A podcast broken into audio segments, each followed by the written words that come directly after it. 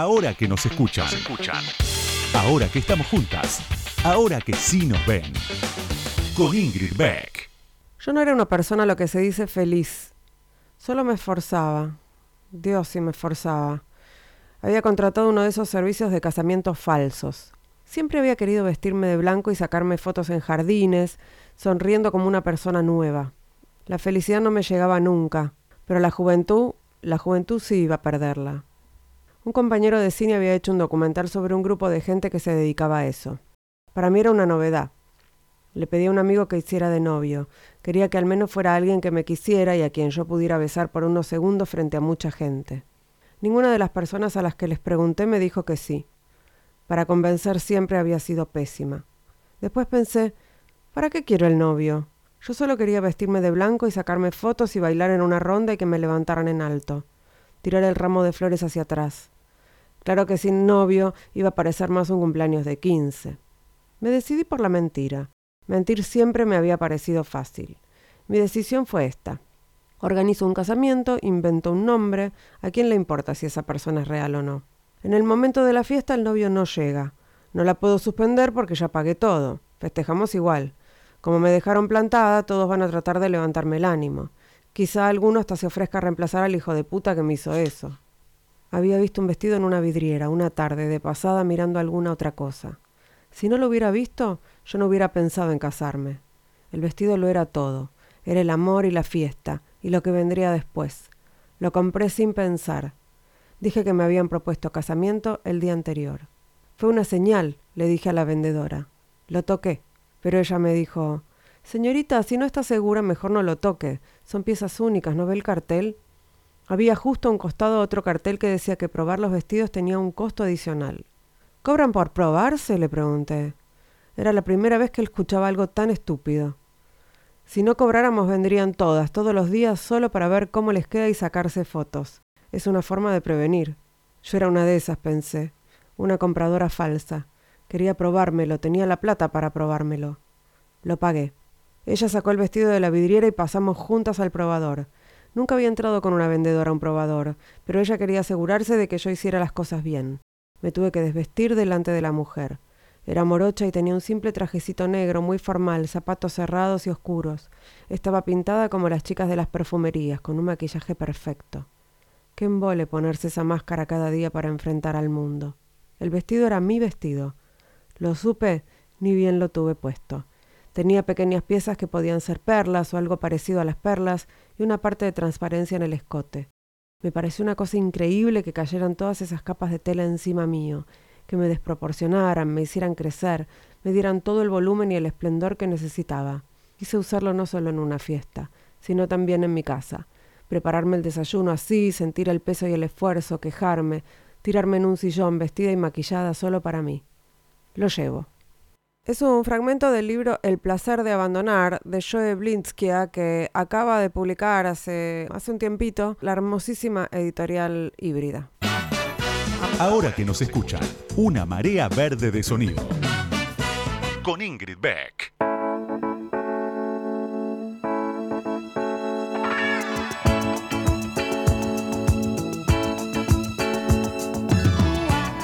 Buenas noches, buenas noches, bienvenidas, bienvenidos, bienvenides a este nuevo episodio de Ahora que nos escuchan. ¿Cómo están? ¿Con los ojos llenos de plátanos como yo?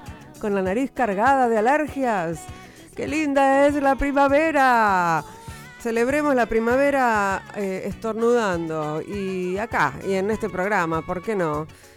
Creo que este va a ser un programa primaveral. Eh, tengo esa sensación, porque en un ratito Vamos a charlar acá con una música joven, eh, más o menos joven, digamos, para, joven para mí, seguro, eh, que es un, talento increíble, tiene unas músicas eh, tan distintas que no, sabría cómo encasillarla, tampoco es que hay que encasillarla, ¿no? Vamos a hablar en un ratito nada más y la vamos a escuchar también a Luna Sujatovic. Así que quédense que ya arrancamos con la entrevista. Ahora que nos escuchan, ahora que vos me escuchás, te cuento algo más sobre la invitada de hoy. Ahí va.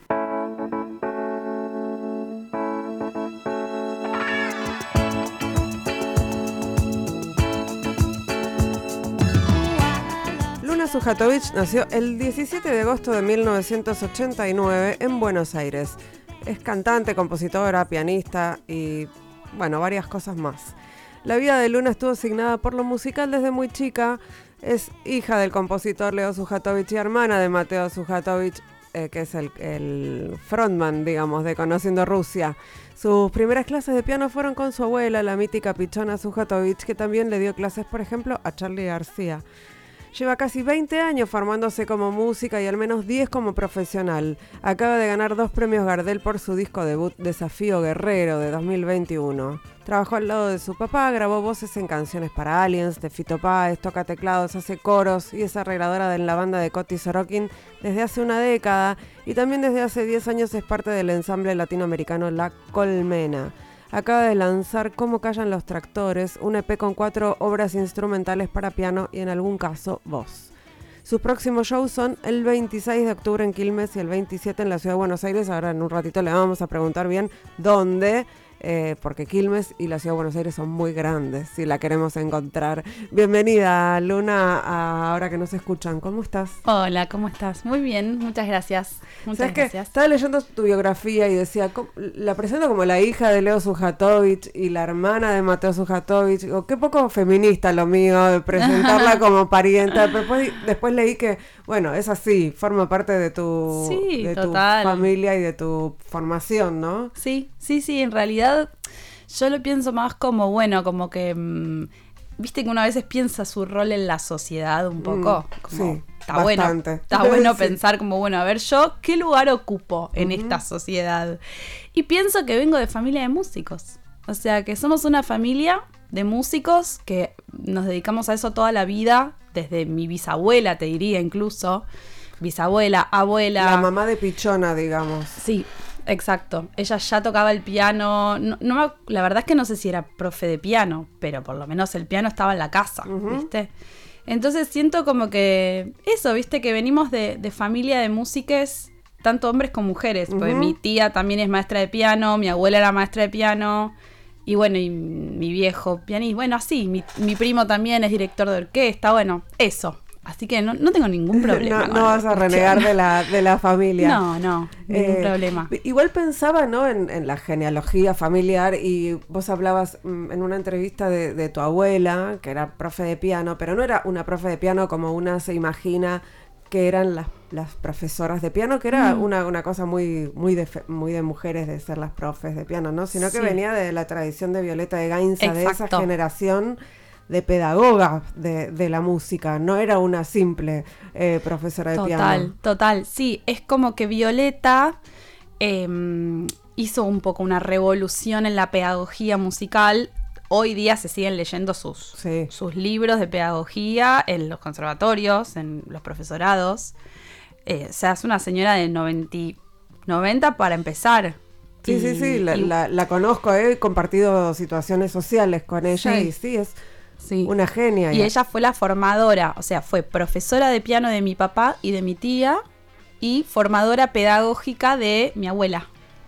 Entonces, claro, como que ella en un momento, sí, por ahí eso, empezó como a, moverse en el, en el, circuito de los músicos y empezó a ser maestra de algunos músicos, viste, como esto que vos decías, de Charlie o de, Pedro Aznar. Eh, en el caso de Violeta. Violeta de Fito, tal cual. Eh, y eso y, era salir de los cánones del, 100%. piano, de la música. Romper con la cosa del conservatorio tradicional. Exacto. Sí. Bueno, y vos venís de ahí también, de, esa, de esas rupturas, ¿no? Con, lo tradicional. Sí, yo vengo de ahí, pero es muy loco ahora que lo pienso porque después de haber tenido una formación mucho más lúdica y mucho más libre y con, con menos exigencias, por así decir, quise entrar al conservatorio cuando terminé el secundario. O sea, en ese momento dije, ok, estoy para la academia. Necesito un poco de rigor. Necesito un poco de. sí. Sí, ahora necesito organizarme, necesito este, incorporar herramientas, pues me quería dedicar a eso profesionalmente. Entonces, es cierto que, hay un momento en que está bueno, a mi entender, si uno quiere viste, tener todas esas herramientas, estudiar. Y, y en algún momento sentiste que, que la cuestión de la música y la el aprendizaje, el estudio, eran algo que te era más eh, algo que te oprimía que algo que te daba placer o libertad. Digo, ¿pensaste en algún momento esto es una imposición familiar y yo no quiero? No, no, imposición familiar no. Em, más bien por ahí mm, me, costaba un poco a veces disfrutar por la exigencia personal, por mm. mi propia exigencia o mis propias ambiciones. De estar a la altura. Sí, o de hacer una música que para mí esté buena, que realmente me guste. Em, en ese sentido a lo mejor. Y también porque, bueno, cuando uno estudia la academia, se da cuenta de lo difícil que es la música. O sea, la música es difícil. No, no, no, no, no es una cosa así de... De oído y talento Toco un poquito y la paso bomba. Para mm. mí no, nunca fue así. O sea, así que por ahí nada. Es, un trabajo. Es un, sí, obvio, hay que reformarse. Para, para, mí, para hacer las cosas bien, hay que, hay que estudiar mucho para entender las cosas, cómo, funcionan. Estamos charlando con Luna Sujatovic, que es música, es arregladora, es eh, compositora, cantante, pianista y me gustaría que la presentemos con alguna canción que te guste. ¿Qué, con, qué te podemos presentar? Puede ser en la mañana. La tenemos ahí, Lucas, en la mañana. Es de, de tu disco, ¿no? Es de mi primer disco, sí. De Desafío Guerrero. Vamos a escuchar entonces en la mañana. En la mañana solo siento que debo ir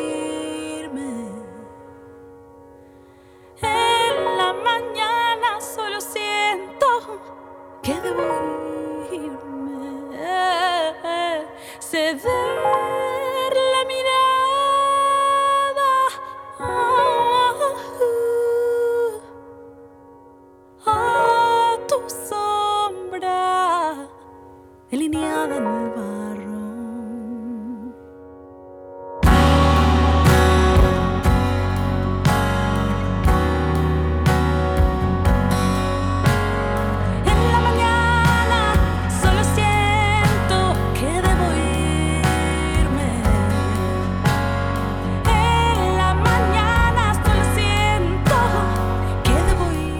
escuchaba tu, música, eh, pensaba qué difícil, qué, difícil encasillar eh, a Luna Sujatovic en algún género. Me imagino que eso es adrede aparte, ¿no? no, te pintó. No me pintó. o hacer folclore o hacer... Eh, ¿No? Pues, ¿Cómo sale eso? ¿Es, ¿Es lo que sale? Exacto. Es como lo inevitable. O sea, es medio así. Como que siento que no, que nunca me, como nunca me quedé en un lugar, ¿viste? Siempre fui como buscando y, curioseando en distintos, nada, distintos géneros, distintas culturas. Entonces eso en un punto es reflejo de todo lo que va pasando en el disco. Hay algo también de la época que tiene que ver con la, con la fusión de géneros en todos los sentidos. Cuando lo pienso, lo pienso en términos artísticos, culturales, sexuales, ¿no? Hay como una creo que tiene que ver también con la con desprejuiciarse y con empezar a deconstruir algunas cosas. ¿Lo, ves así? ¿Lo, lo, lo relacionás? O, es algo, lo ves como algo individual? Yo no creo en las cosas individuales, ¿no? Mm. Como me parece que tiene que ver con lo que está pasando. Sí, sí, totalmente. Yo, a ver, mi camino, por ejemplo, con la música latinoamericana empieza más o menos 2010, 2009, que ahí entré al, grupo de Luna Monti, viste que ella, ella es una cantante más que nada de folclore y da unos talleres vocales con, esa orientación. O sea, al mismo tiempo, y de ahí nace La Colmena, mm. que La Colmena es un grupo que también hace 10 años que estoy ahí, que formo parte de, la creación, digamos, que es un grupo vocal de 17 mujeres que hacemos música latinoamericana, de voces y de percusión, totalmente orientado a la música latinoamericana. Entonces, mientras que yo estudiaba en la academia, o sea, estudiaba la música europea, por así decir, al mismo tiempo me formaba en este ensamble que fue de formación también, obviamente, porque era sumergirme en, las culturas de Latinoamérica. Entonces, yo no sé, se me dio así, la verdad, como es mucho antes incluso de esto de la de construcción, ¿no? Porque en el 2010, 2011 todo el feminismo que como está hoy en día no, No, no, estaba, no, no era, lo que estaba es en la, hoy. en la academia todavía y en algunas, eh, digamos, en algunos lugares, pero sí, no, no era masivo en absoluto. Exacto. Esto que estamos escuchando es la colmena. Esto es la ¿no? colmena, sí, total. Cuando ya me doy cuenta, caramba, me muevo poco a poquito, ay mamá, me muevo poco a poquito.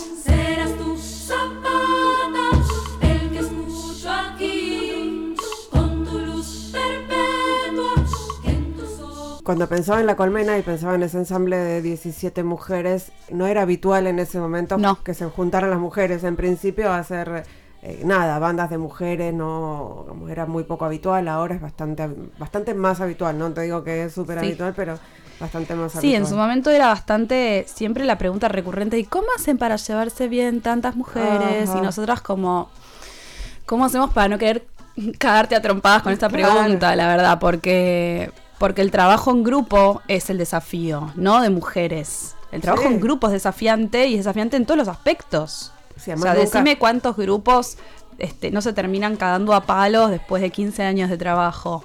Háblame de eso. Sí, O pero sea, además a cuántos grupos de varones les preguntan cómo hacen Jamás. para trabajar entre varones, ¿no? Jamás, jamás, jamás. Entonces, nada, como que nosotras desde ya, desde hace mucho, mucho tiempo, que venimos lidiando un poco con estas preguntas estúpidas, digamos, eh, que por suerte, hace ya un par de años, diríamos por ahí cinco años, que está cambiando un poco ya la pregunta, ¿viste? O con las maternidades y todas esas cosas. Como que, bueno, la maternidad sí, también es un aspecto más de la vida de la mujer y también del hombre, pero al hombre nunca le preguntan nada de eso. Así que, bueno, volviendo un poco a tu pregunta, creo que mi disco Desafío Guerrero es un poco reflejo de mi experiencia tanto en la academia, en la colmena y en el rock, digamos, tocando con Coti, que también hace 10 años que tocó con él. Entonces, bueno, es un poco una fusión de un montón de cosas que, que sí, que en su momento me dio un poco de miedo, porque no entendía bien de qué se iba a tratar el disco. Pero en un momento fue como, bueno, ya está, esto es lo que, lo que tengo para dar ahora y tengo ganas de tocarlo, además, tengo ganas de tocar esta música. Estamos charlando con Luna Sujatovic. Vamos a ir a escuchar, eh, vamos a escuchar esta noche, que es eh, también de Desafío Guerrero, en este caso una colaboración con su hermano Mateo, que es el, el líder de Conociendo Rusia. Y enseguida volvemos y seguimos charlando. Esta noche voy a dejar la ventana abierta.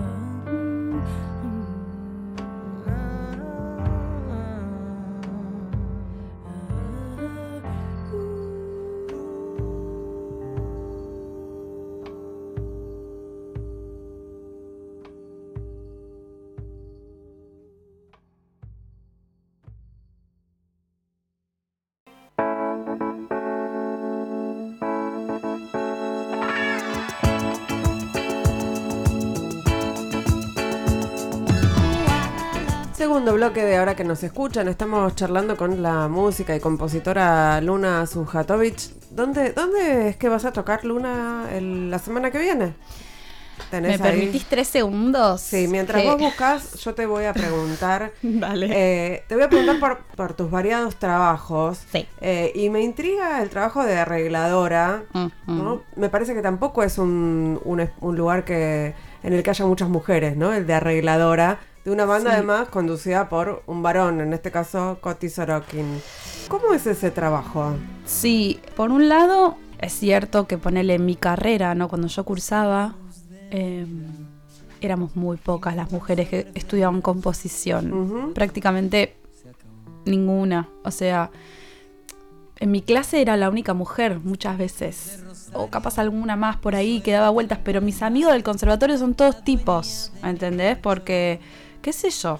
Debe pasar Hoy algo no parecido a, la- a las carreras de, de ciencia, de tecnología. Me da esa sensación, ¿no? Como que son carreras muy masculinizadas por cuestiones que, obviamente, culturales, ¿no? Como Sí. de, de- de pensar que una no va a poder. Sí, qué sé yo, es, es un poco como algo medio cultural que se va dando. em, en lo personal, yo siempre vi a mi viejo componiendo y haciendo arreglos y... Y también, bueno, cuando yo empecé a estudiar no es que tenía tanta la claridad de lo que quería hacer igual, ¿eh? No es Mm. que decía, yo quiero... Pero dije, bueno, yo el piano ya lo estudié, ¿no? O sea, a mis 18, 19 años ya había estudiado mucho piano. Dije, no es que quiero seguir estudiando piano, estoy ok con eso. Y, mm, y vocalmente también venía estudiando y cantando. Entonces dije, bueno, me voy a formar más ampliamente con la música, ¿viste? Voy a, voy a estudiar cómo, no sé, cómo escribir para otros instrumentos y voy a estudiar esto y voy a ver si después me hallo como compositora también, ¿viste? No es que lo tenía re claro Sí. desde el principio. Era saber cómo se hacía. Claro, era, era seguir estudiando y seguir formándome. Y también eso, o sea, no es que la tenía re claro, ¿viste? Cuando sos chico, ya con ya suerte que se, sabía que quería estudiar música, como que... Em, y la verdad que me recopé componiendo porque rápidamente empecé a encontrar cosas que me gustaban mucho componer. Y de esas cosas son las que salieron ahora en mi disco, como callan los tractores. Sí. Eh, y bueno, así es como que me fui copando con estudiar eh, así orquestación y esas cosas. Y bueno, al poco tiempo que, que- que ya estaba en la carrera, surgió esto de entrar a la banda de Coti.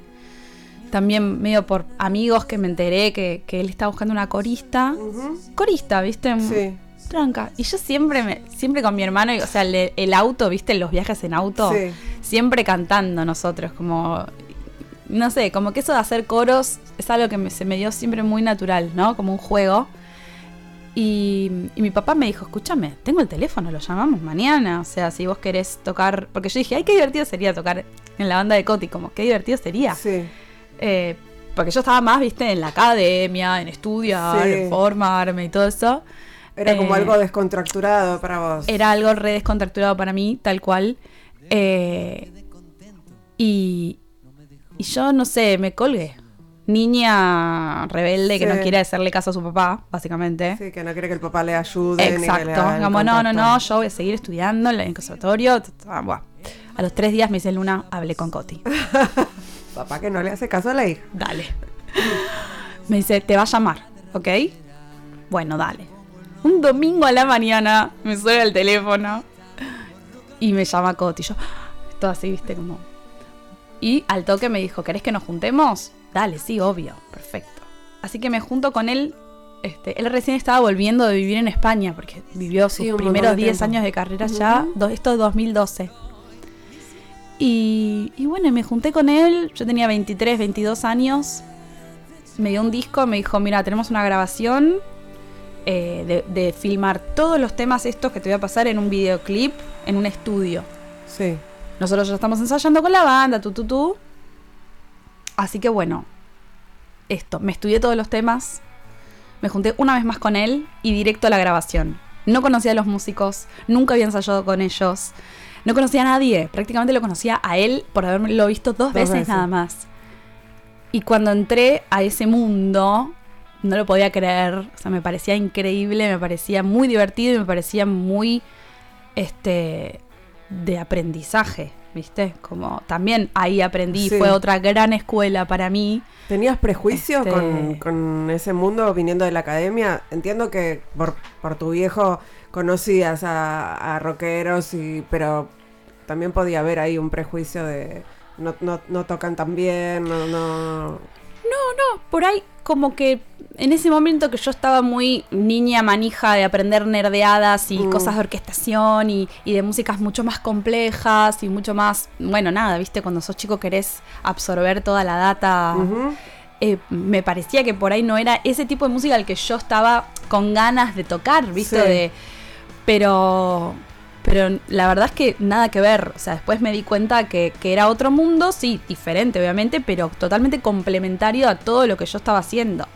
¿Y cómo, sa- Este- cómo pasaste de coros a, a- a arreglos, no? Y bueno, porque nos fuimos conociendo con Coti, él fue descubriendo esta faceta mía de, de compositora, de, de- de- de estar estudiando en el conservatorio.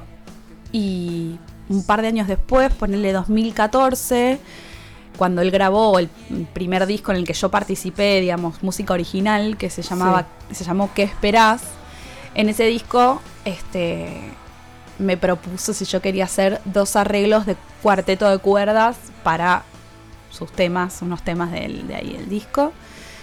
Y nada, y fue hermoso, porque imagínate, o sea, ¿qué, qué es, lo, es lo que uno quiere como estudiante, viste? Que te salga una posibilidad de, de poder aplicar lo que estás haciendo y además en ese nivel como de, de profesionalidad y de, y de responsabilidad también, ¿no? Como Y trabajo aparte, ¿no? Claro. No, laburo rentado, además. ¿no? Exacto, sí, sí, sí, y, y pudiendo escribir para músicos súper talentosos y súper grosos, viste, como que... Así que nada, en un punto, ese fue como el, el- el puntapié de, de empezar a generar la confianza en, en poder hacer esas cosas. Hagamos un este, una, una vuelta al pasado para, para hablar del, del presente, que es Cómo callan los tractores, que son, decías, obras que, que compusiste en los primeros tiempos, cuando empezabas a componer, ¿no? Sí. Se llaman obras porque no son canciones. Claro. ¿no? No, no son... Son piezas para piano. Son Y- piezas para piano. ¿Y por qué se te ocurrió editar esas, esas canciones? Esa- esas obras, perdón. la, la señora viene, eh, es, Tranqui. es puro pop, tiene en la cabeza. Em, a ver, ¿por qué? Porque, a ver, siempre sentí que esa música era muy representativa, como que sentí que era algo muy genuino, ¿viste? Pero a veces uno no encuentra el momento para, para compartir eso, para publicar eso. Este, yo quería empezar mi proyecto solista con canciones. Eso quería, como que se me conozca primero como cantautora, digamos. Entonces me guardé en el cajoncito esta música que, que es totalmente, hasta te diría más todavía, porque es como mis inicios. Yo soy pianista ante todo. Sí. Como yo estudié el piano con mi abuela desde los cinco años y, este, y ese fue el vínculo, ¿no? Como primitivo.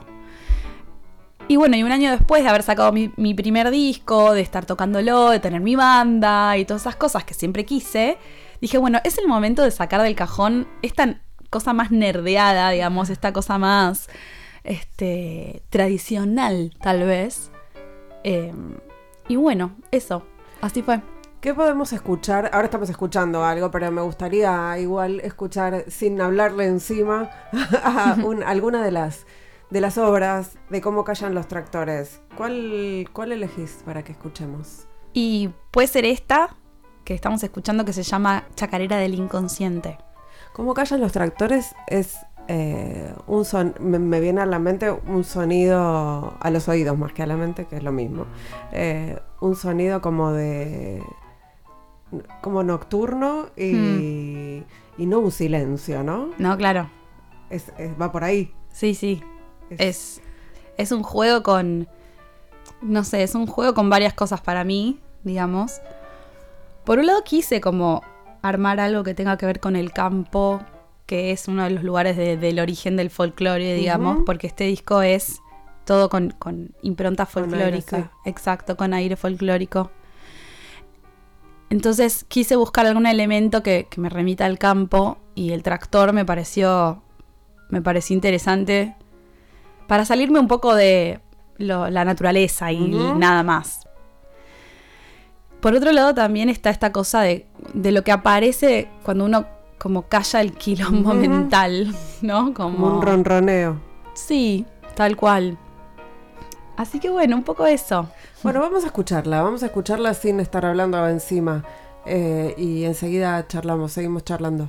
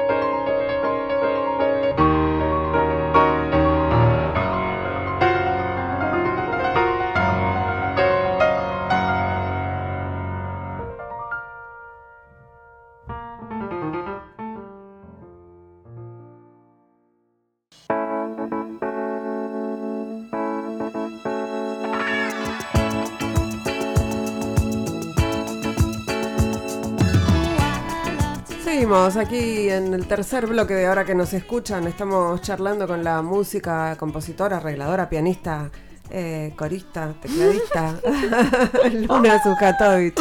No termina Un- más. Un montón de, un montón de sombreros, pero bueno, todos vinculados con lo mismo. Sí. Entonces, eh, no, no es tan. Podría- cocinera, eh, Eh, ¿no? no, claro, Ahí, por ahí no nos íbamos. Podría decir música y estaría bien, ¿no?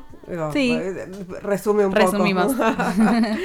Eh, Luna, eh, este, este programa, hay una pregunta que les hago en general a mis entrevistadas en este programa y tiene que ver con si te consideras feminista en principio Sí, sí, recontra. y, y si te, tenés un momento de tu vida en el que eh, te diste cuenta de que eras feminista. Mira, siempre fui muy justiciera. Mm, Siempre me metía en la boca del lobo.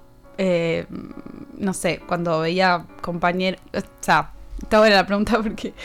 Como siempre fui muy de meterme ahí en los bardos, ¿viste? Como entre Mm. la gente, como Sí. cuando veía que algún compañero era medio injusto con otro, como... Y después, bueno, yo también salía ahí medio golpeada por la, por la situación. Eh, entonces, siempre que vi alguna injusticia o siempre que veo alguna cosa que digo, che, esto no me gusta, como, no me gusta cómo está tratando tal persona, o no me gusta. Nunca, viste, me callé la boca Sí. en ese sentido. Ha pasado en mi familia también, escenas de, de maltrato. Al, no, no en mi familia nuclear, así mis papás Sí. y, y mi hermano, que por suerte tenemos un vínculo hermoso. Pero por ahí, viste, más de cerca he visto algunas, algunos tratos entre esto, viste, familiares y, y no, me, no me callo la boca, viste, tengo como ahí una cosa que... Entonces, a lo mejor el feminismo, viste, nace un poco de ahí también. Como de, de esa inercia. Lo que contabas en realidad de cuando, cuando se te ocurrían las respuestas para, para las preguntas sobre el ensamble, eh, so- son bien de bien de feminista, ¿no? De esa bronca, porque ¿por qué me preguntan esto a mí? Sí. Eh, y no se lo preguntan a, a otros, ¿no? A, a- al- a otros, a los varones. total, Eh, total. y, y a lo largo de tu, de tu carrera, de tu trayectoria profesional, aparte de esto que contás respecto de- del ensamble, ¿recordás alguna otra situación en donde por ser mujer, música, hayas, bueno, contaste lo del conservatorio, ¿no? Que eras Mm. la única. ¿Te hacía ruido eso en ese momento o ahora que lo pensás? No, en el momento no me hacía ruido. No. En el momento no. eh, Pero ahora lo pensás y decís, ¿no? Sí, Qué- qué pero raro. porque en ese momento era como lógico que en la carrera de composición no haya muchas mujeres.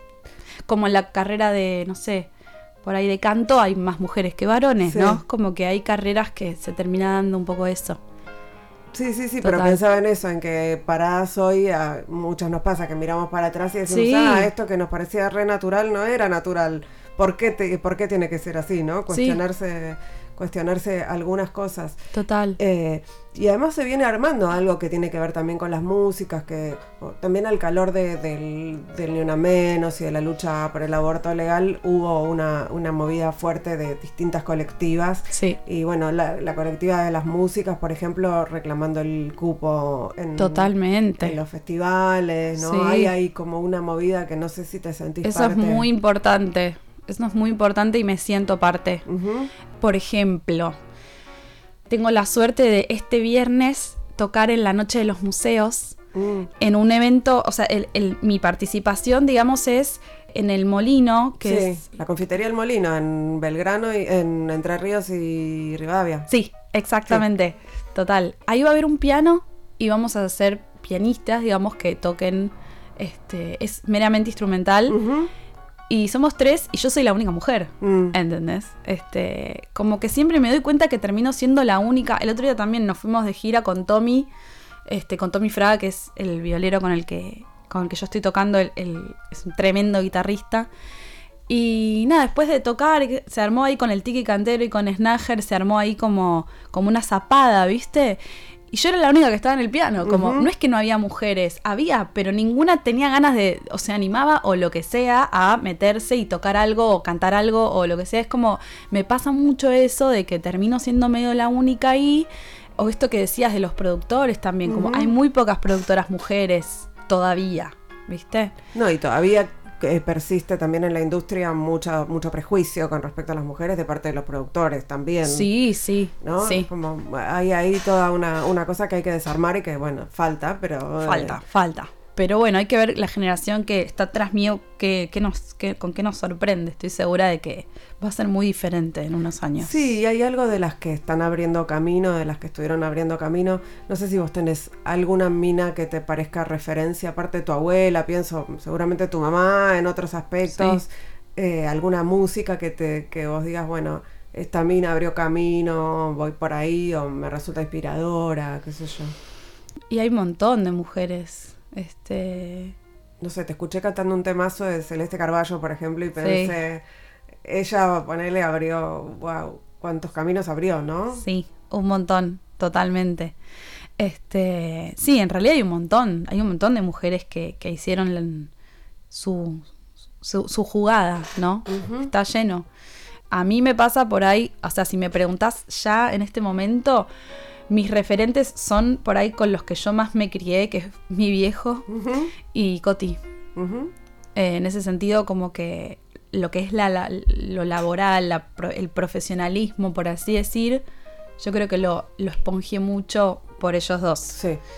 Eh, te soy sincera, Sí, como no sí, quiero sí, inventar no, nada que no... no, te- no hace falta que Este, inventes. Pero, pero sí admiro muchas músicas, como por ejemplo Hilda Herrera, que es una pianista de folclore muy genia. Y si me voy al, al cliché más grande, a Marta Argerich, por Claro. ejemplo, ¿no? Pero posta que yo a ella la tengo presente desde muy chica en mi vida. Este, hay un montón de referentes. Ha- Hablamos de la, de la fusión de géneros, hablamos de, de- de eso que de eso que haces, que es eh, una combinación, pero hay, hay algo, y, y mencionabas a Luna Monti, hay algo de, de, folclore fuerte en muchas de tus composiciones.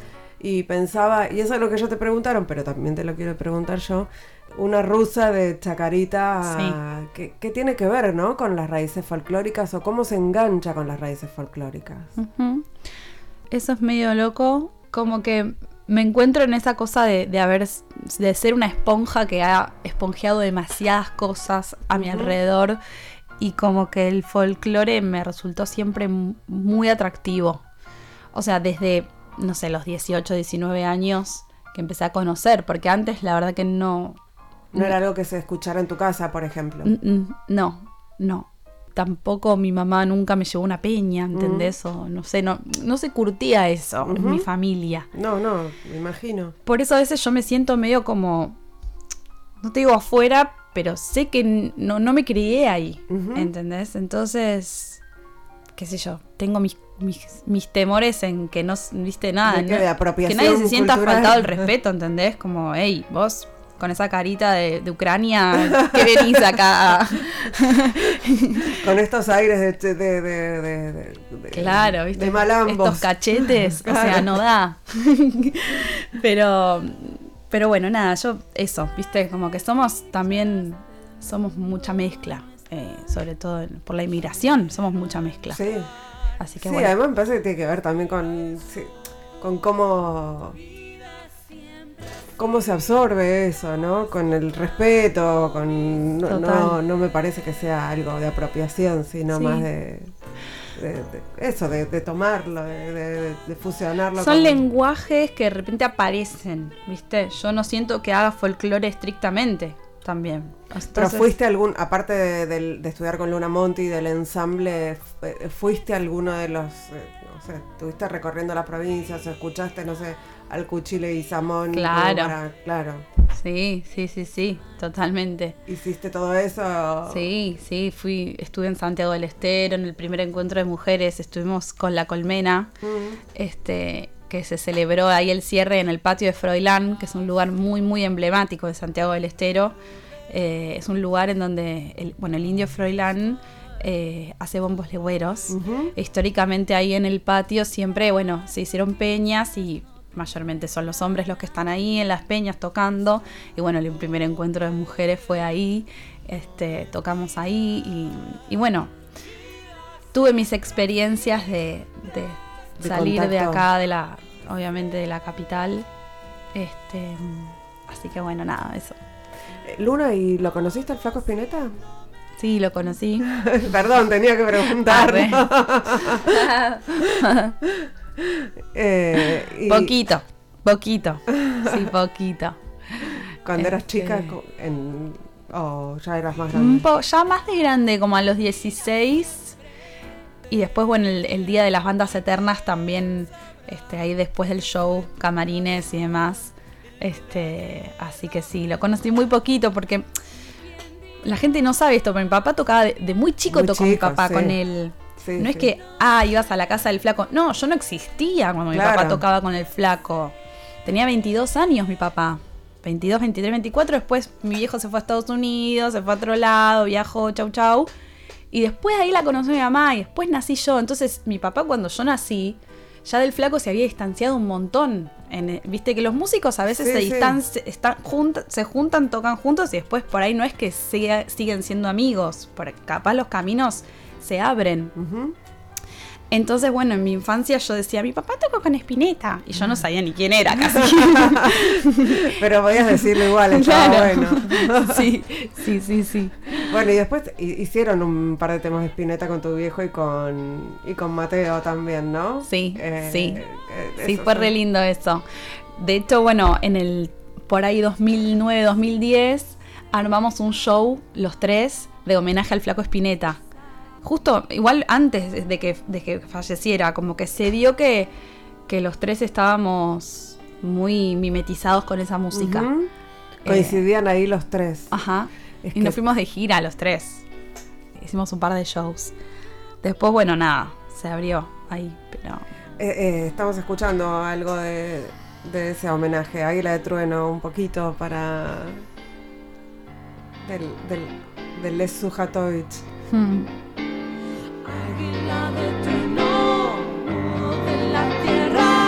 Ven a consolarme. Hoy ya estoy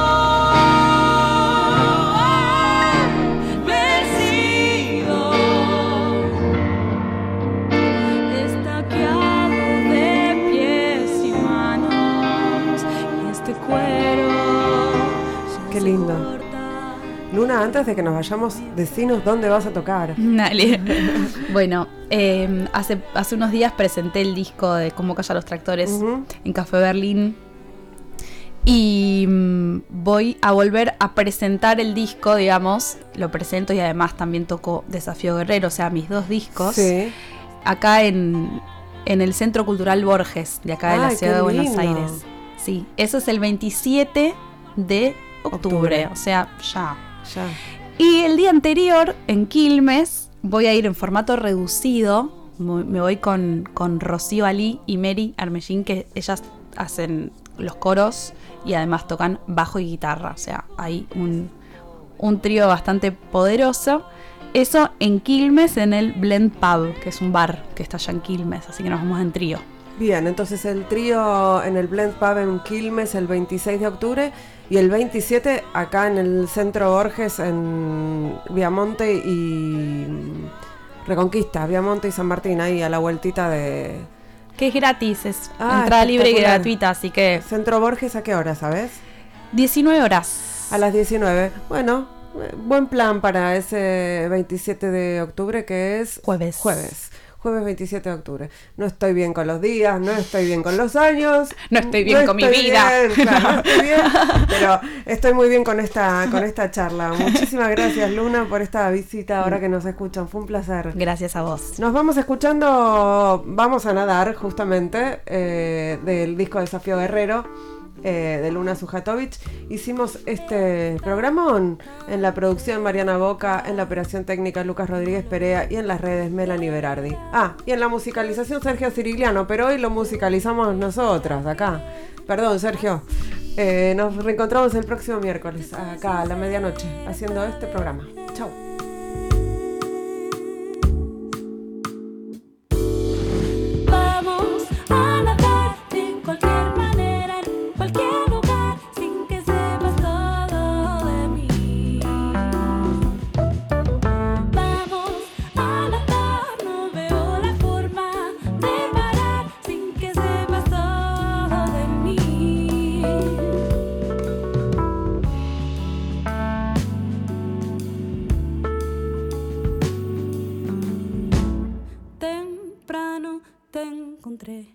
estabas nadando.